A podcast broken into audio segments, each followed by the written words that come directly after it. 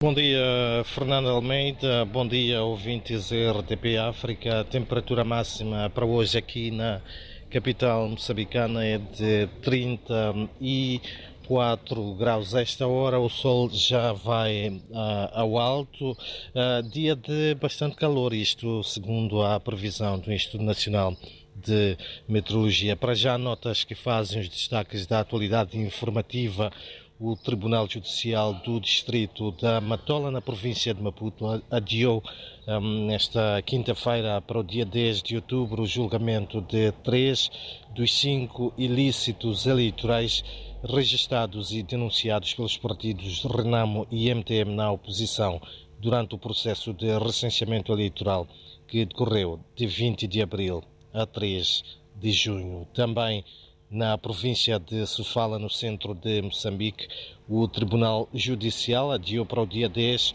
um dia antes da ida às urnas para as sextas eleições autárquicas, o julgamento e a leitura uh, da sentença de dois delegados políticos na cidade uh, da Beira, da cidade da Beira e da província de Sofala pelo MDM acusados de reter um jovem supostamente por este ter estado a recolher cartões de eleitores. Tudo aconteceu no dia da abertura da campanha e a posterior o jovem não mais apareceu. Enquanto isso, também o secretário-geral da Frelimo, partido que suporta o governo em Moçambique, assegura que decorre um trabalho de investigação para se apurar as reais razões que levaram os membros do partido a pisotearem material de propaganda eleitoral do MDM e também da Renamo na autarquia de Umuíne, na província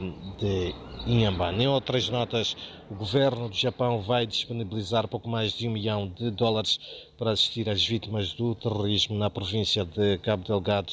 Para feito, foi assinado na capital moçambicana um acordo nesse sentido entre o Japão e o Programa Mundial Alimentar.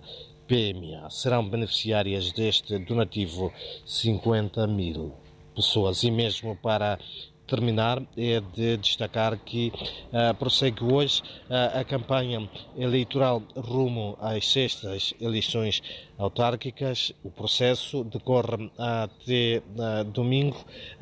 Seguem-se depois dois dias de reflexão e aí das urnas está marcado para o dia 11 de outubro, na próxima quarta-feira. São então estas, Fernando Almeida e ouvintes, algumas das principais notas que fazem os destaques da atualidade informativa nesta sexta-feira, aqui em Moçambique.